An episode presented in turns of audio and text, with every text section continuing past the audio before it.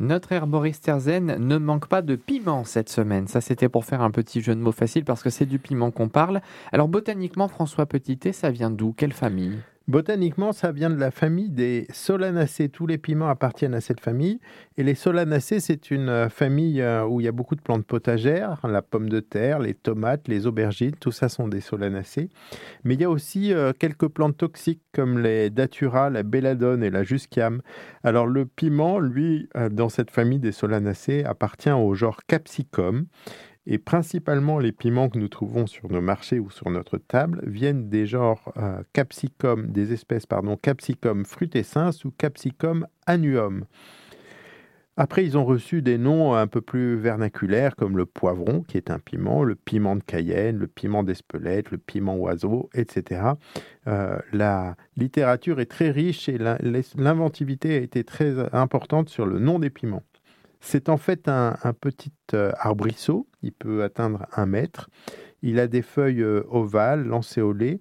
Les fleurs sont en général blanches et euh, les fruits, qu'on appelle les piments, donc, apparaissent assez tardivement dans la saison. Le piment, lui, il est originaire plutôt d'Amérique du Sud, d'Amérique tropicale.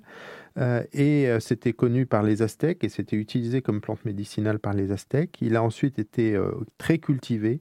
Il y a beaucoup de cultivars locaux. Il y a une grande activité de culture de, souches de piments différents depuis de milliers d'années, depuis 7000 ans au, Mexique. Et donc, on a différentes variétés qui sont disponibles aujourd'hui. Alors justement, François, je suis obligé de vous demander de les détailler, ces variétés, puisque vous dites qu'il y en a plusieurs. Il y a le, piment, toute la famille du cap, qui vient du capsicum frutescens, qui est plutôt euh, donc des fruits d'origine tropicale avec des petits fruits rouges vifs. Et c'est euh, dans cette famille-là qu'on va trouver les piments les plus piquants. Euh, il y a le capsicum annuum qui a été euh, euh, à l'origine de, de, piments et, qui sont plus faibles en, piquant, qui peuvent avoir des couleurs différentes, vertes, jaunes, violettes et des formes assez variées. Et les piments doux qu'on connaît sous le nom de paprika ou les piments doux des Landes par exemple sont issus de ce capsicum annuum. On utilise les, fruits euh, de manière générale euh, qui, proviennent d'une descendance frutescens ou d'une descendance manuum sous forme fraîche ou sous forme sec, réduit en poudre aussi parfois.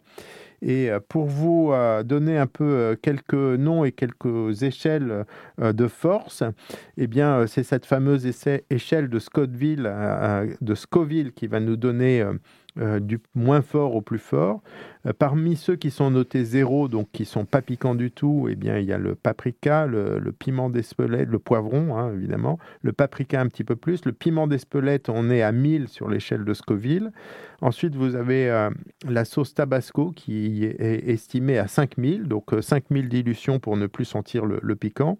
Et puis le, le, poivre, lui, serait aussi aux alentours de 5000. Et ensuite, on passe sur les piments forts comme le piment de Cayenne ou le piment oiseau, environ 40 000 sur cette échelle. Et les piments habaneros, donc là on est à 200, 300 000, donc ça commence à, chauffer euh, assez dur. Il faut diluer énormément pour ne plus sentir le piment. Et puis euh, vous avez les, variétés qui sont euh, des variétés de compétition, j'ai envie de dire, Dragon Breath ou Pepper X qui sont sur le podium Guinness à plus de 3 millions d'unités Scoville, c'est-à-dire qu'ils sont absolument immangeables.